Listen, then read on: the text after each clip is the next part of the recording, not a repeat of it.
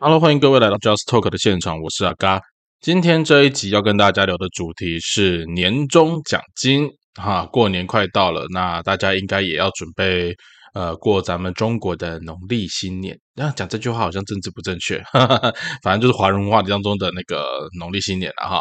那不晓得大家今年对于自己的红利或者是说年终奖金还满意吗？那最近阿嘎身边比较多的朋友也都在聊这个话题，那我们也趁这个机会一起来回顾一下今年大家在工作职场上面的种种，然后还有所谓不同职业之间到底真的有落差这么大吗？好，我们在呃应该算过年前的这一集内容，我们就来跟大家轻松聊聊这个主题。那我们的节目就准备开始喽。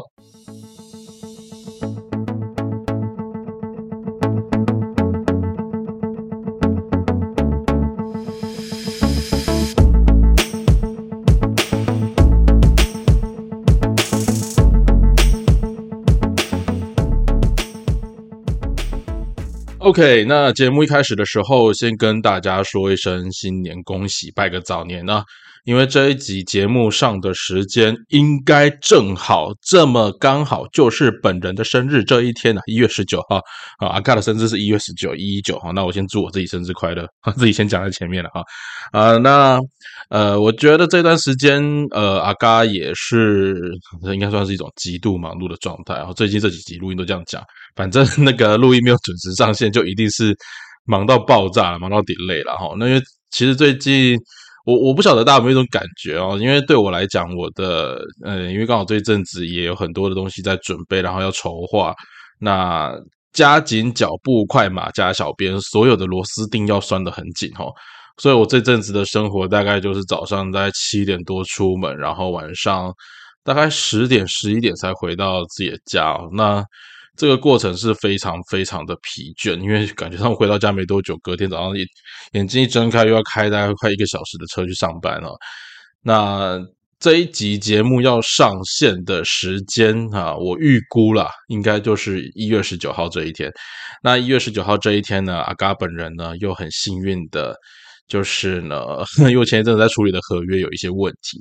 所以那个。我要把合约重新处理完，但是商家跟我讲一个比较不幸的消息，就是阿嘎今天录音的这个晚上呢，我把那个合约送到商家那边去，那商家很热心的愿意帮我把里面的一些东西做抽换、做更改，可是，可是他必须明天早上才能够给我，明天早上刚好是一月十九号，也就是阿嘎生日这一天，那我原本是跟那个台北的呃公司的同仁说，我早上就会到。那看样子，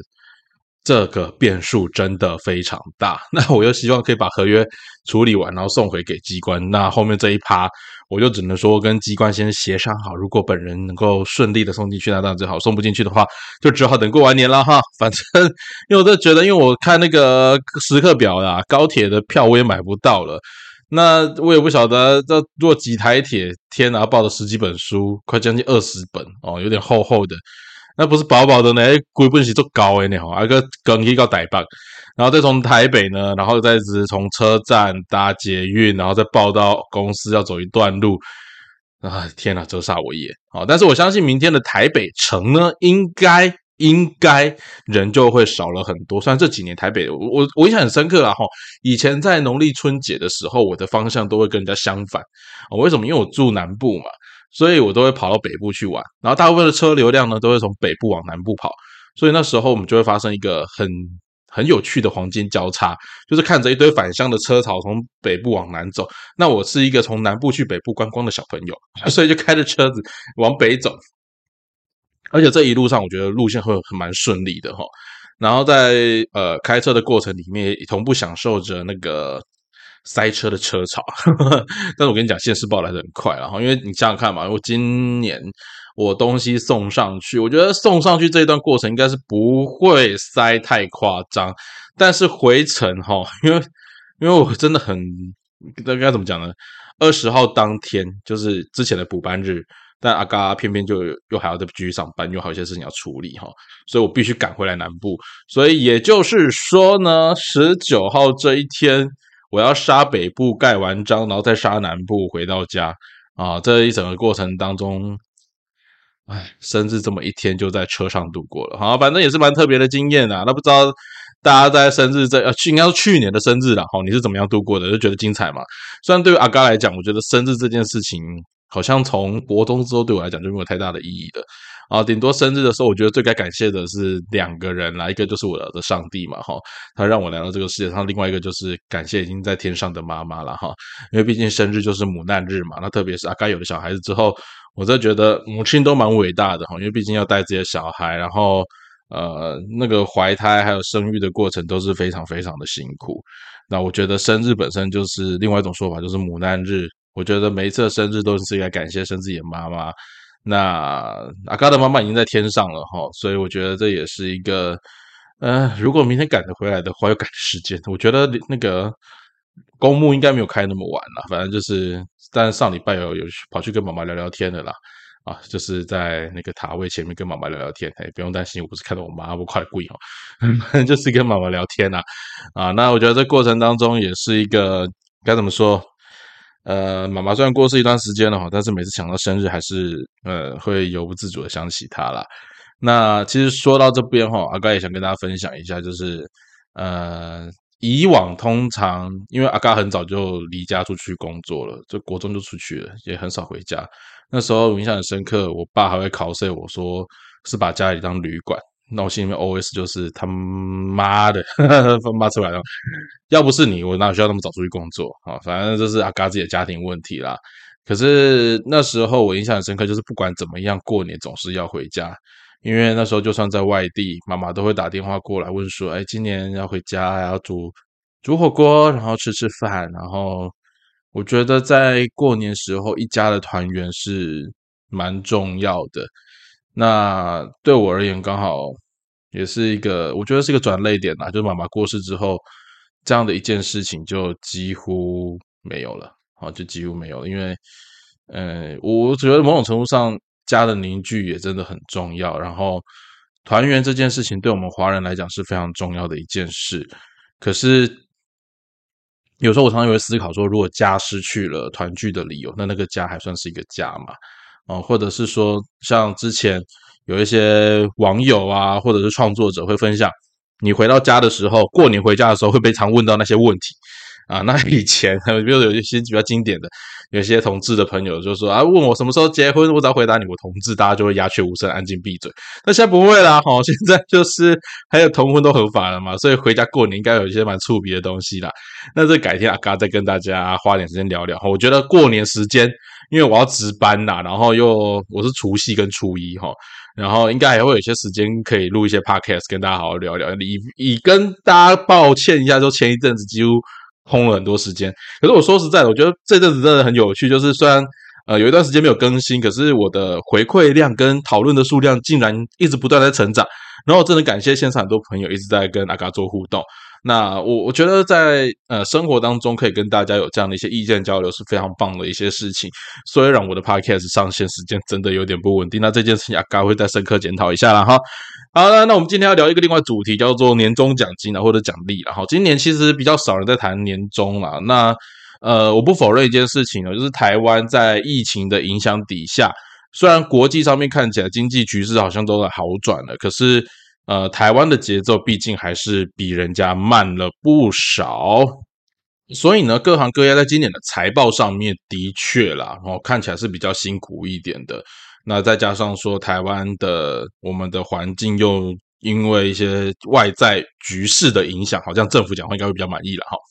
因为有些外在局势的影响哈，所以我们的呃，应该说危机意识大幅度的被增加。那感谢许多炮灰一男，哈，即将从四个月变成一年。我真的转讲是炮灰啦，因为这改制的部分啊，刚之前本有一集要想要聊这个内容，那我简单跟大家分享一下，你就是把那些讲好听点叫海岸防卫队了，讲难听点就是海岸炮灰团第一第一旅嘛，就是这样的概念。这一年能够干嘛啦？哦，一年训练出来的兵，然后就叫他去守海岸线，然后编那么长，然后说那个。自愿意才是主力，我这个我认同啊。可是你给军中的待遇也真的很低啊，那是后话了哈。那应该这样说，就是在这整个过程里面哈，我还我还是觉得，呃，在经济不景气的状况影响，其实大家今年能够拿到的红利或者讨论的部分，的确少了很多。但很有趣的一件事情是，阿嘎今年好像拿到了，呃，比起之前工作哦，不是我自己创业哦，就是之前有去投入的职场当中，这算是。蛮高的一笔 reward 了，那我真的在这边感谢哦，感谢我的公司哦，给一个年轻的新人，哎，年轻是我自己加的啊，给一个新人这样的机会，那也不枉我好多个夜晚都在努力加班哦，加班到，哎，我说真的，我没有很喜欢加班，但是就是我觉得事情总是要做到一个段落，做到一个做到一个，应该说你要足够跟人家交代的程度，而且甚至要有一定的品质才可以离开。那我前一阵子吼有发了一张图，就是呃我就是开车，然后因为那时候参加呃市府的尾牙嘛，那回程的时候就会经过一个老东家哦，我我其实有个感慨，因为其实那段路很多次的夜晚，大概十点多、十一点多，或者是讲讲平常一点，就几乎都是七八点以后的事情。再从那边下班走回去，那那段路我走的很熟悉。可是当那天我开车在经过那边的时候，我觉得有一种惆怅感，就是我之前这么的呃花费心思到底是为了什么？然后大家如果有注意到我前几季在分享我的 podcast 的时候，我提到一些老东家的一些事情，其实我对老东家没有那么大的不满，我也知道老东家老东家的困难。而且我说实在的，当初老东家的总经理给我很大的一个支持，也给我很大的肯定。那当时老东家的处长其实也给我很大发挥的空间，这些对我来讲都是很值得感谢的。但我不否认，就是我觉得这过程当中，呃，可能还是会经历一些人事上面的一些讨论，甚至是我觉得让一些不了解我们在做事情的人，啊，在那边塞浪，啊，是一件。呃，我我我我我从我自己的观点来讲，叫劣币驱逐良币，但对公司来讲，应该不是这样，否则公司也不会让一个那样子的人起来当主管。那公司有公司的考量，我只能说道不同不相为谋，但不见得别人都是坏人，跟自己不同道的，不见得别人都是坏人哈。那我只能祝福钱老东家。但 anyway，我讲的是说，因为那时候其实我还不知道年终奖金，或者是因为当初我的预设啦，以我的年资来讲，呃，新加入这个团队是不会有年终奖金的。但是呃，今年的。呃，主管就愿意给一份这样子的一个小小的一个小红包了，但哎，还是超过之前的，超过之前劳动家给的内容，那我真的觉得非常感恩哈。然后人很现实啊，哈，例如我得来供给的呀，这是我觉得大家看钱这件事情，我就就也也不用那么伪善呐，有就有，没有就没有。那我觉得经营模式也有很大的不同，但是。那一天我就走过那段路的时候，我就突然感慨，就是自己花这么多夜晚，结果最后落下的是什么？那是一个，因为我我觉得我不是故我我们在加班不是那种啊故意为了早上事情都不做，然后晚上在那边加班的那一种，而是在于说事情真的我们希望把它跟到一定的品质。因为当初我的那份职务，我在撑的是一个最后一名市场最后一名的产品。那我相信他的好，我相信他的美善，我愿意为他付出努力、付出时间，甚至付出金钱。那但很可惜的是，最后我带的是失望、惆怅，跟呃，我我甚至讲白点是沮丧离开的。那所以那天在经过那段路的时候，我还特别把车子停在路边，再稍微看了一下那段路。我不晓得你有没有这样的经验，就是嗯，它有点像是看。嗯，说看自己的前女友嘛，那种感觉也蛮妙的。那就是看一种之前自己努力过的一切，你曾经那么花心思去付出，那就会去思考说，那这一整年下来，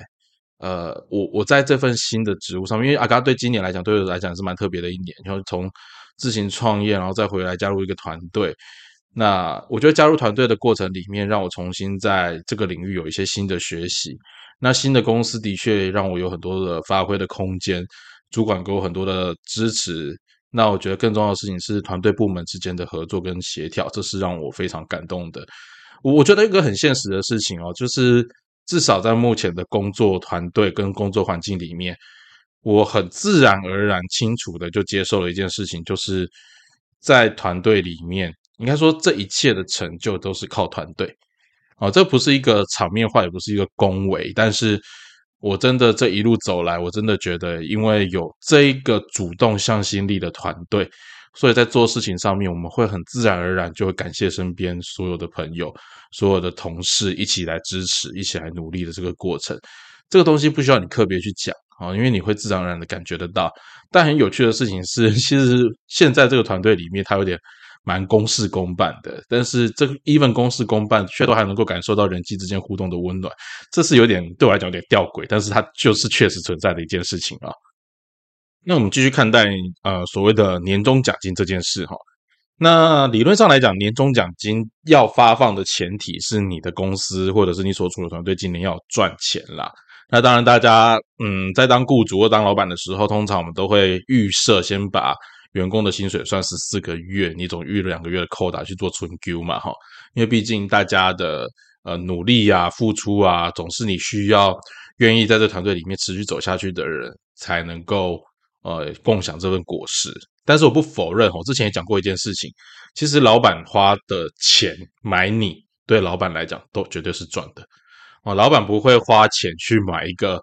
呃没有办法超越这个产值的员工。虽然现在蛮多老板是这样觉得，说有到人就好，但其实这样的老板通常也撑不了多久了。哦，那真的会精打细算的老板就会去算说，呃，就算我付给你的薪水比较高，但是你能够提供的产值会更高。啊，政府单位这个老板不算哈，政府单位是另当别论。但是在民间团体里面或民间企业里面，呃，老板的老板能够付给你的，就很现实的是大家赚了多少钱这件事情哦。所以其实我们在规划薪资啊或年终的时候，这是一个很重要的一个依据。那大家能够在自己的工作岗位上面持续努力付出，别忘了一件事情：老板买你都是老板赚到，可是。你也总是要看一下老板在赚到的时候，他还愿意分享多少，作为一个呃，应该算工作结果或成绩的果实，让大家一起来一个激励跟勉励的效果。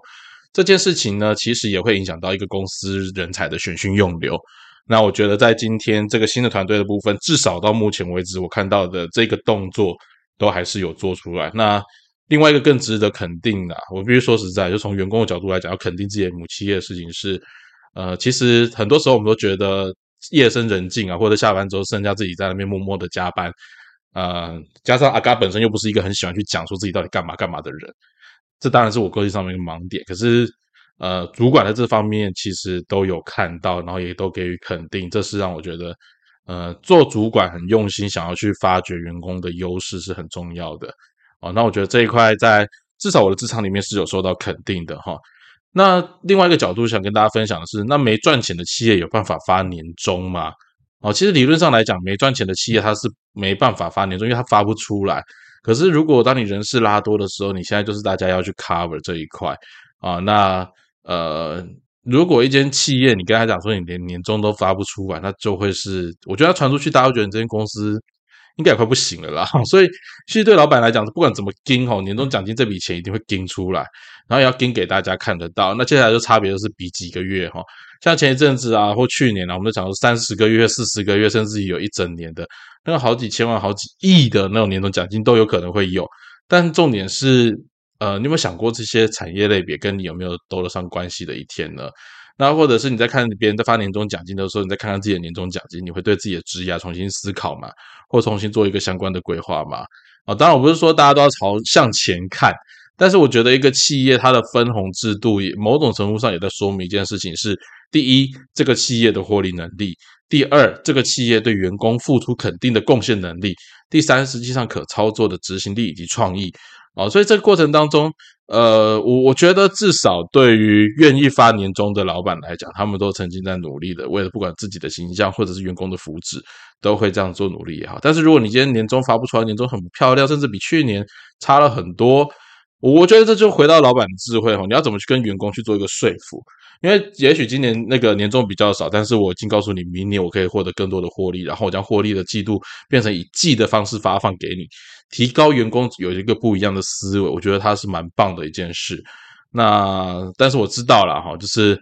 呃，共享那个获利的果实这件事情，不见得是每一个老板都会愿意做的。很多老板你知道吗？在台湾，毕竟就是把员工当成一个消耗品，外来饮鬼的饮鬼啊，哈，饮料的饮料哈。但不管怎么样哈，因为我觉得至少在华人文化里面，大家还记不记得华人文化在过年的时候最喜欢讲一句话叫什么？恭喜发财。OK，其实只有在华人文化里面，恭喜发财这两个字会常合在一起。那尤其是财神啊，哈，或者是赚钱这件事，对华人来讲一直都很重要。可是我们肯定他的同时，我们也会去希望说，诶，那公司有多少的扣打可以让我们的员工好好的过这一个年？这也是一个我觉得可以大家去观察的一个指标。那甚至是说，嗯，在呃整个年终奖金的发放过程里面，我们也可以回过头来看一下公司的获利能力，以及公司对下一个年度的展望。我觉得这是一个作为一个。企业员工了啊，当你领到红利又看到红利单的时候，你可以去思考的，而不是讲说啊，那我就可以准备来放假。但这是一个部分，可是我觉得在再细腻一点的人就会去观察，哎，公司这几年的获利能力，以及我接下来可能可以发挥的舞台会在什么地方，这个对每一个人的职涯转成跟职涯衔接，我都觉得会有很大的帮助啊。所以其实。呃，看到年终奖金的时候，当然很高兴。那如果领不到年终奖金，我觉得你可以去做相关的评估了哈。因为毕竟一个企业的获获利能力，也代表着你企业未来的稳定性。当然，红利发的多，不见得代表说你未来的工作就一帆风顺。但至少它在一定程度的几率上面取得最大的保险与保障。所以各位老板，你也不要吝啬你的红利奖金哈，就是呃，把足够的奖金分享给同仁。那其实其实对同仁来讲，会是另外一种程度的肯定。大家还记不记得哈？呃，这是一个例子啊，在三国时期，曹操要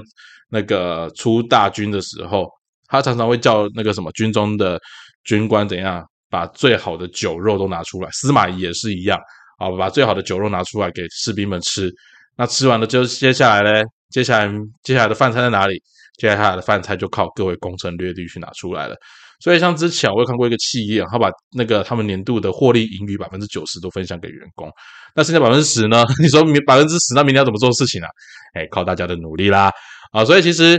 呃，我觉得年终奖金这件事情哦，你也不用说特别去羡慕谁几个月几个月啦。那最关键的事情是，第一嘛，你愿不愿意这工作持续下去？第二就是你要花多少的成本啊？你要花多少的成本去让呃员工感受到？哎，这个企业的未来性，因为我觉得这是很直接的嘛。那最后呢，其实对员工的部分，我们也来重新做一个检视，看来年我可以在公司里面做什么样的发挥。当然，我觉得一个人在职场上面，你越告诉你的老板，或越让你的主管看到你的高产值、你的 payment，我觉得这一切理所当然就应该可以去做讨论。如果他们看到你的价值，如果他们看到你的结果，他们还是无动于衷的话，那你也可以去思考。这个企业可能就不再需要你，或不适合你，那或者是你要甘于平凡的持续走下去，这都是一些很有趣的指标。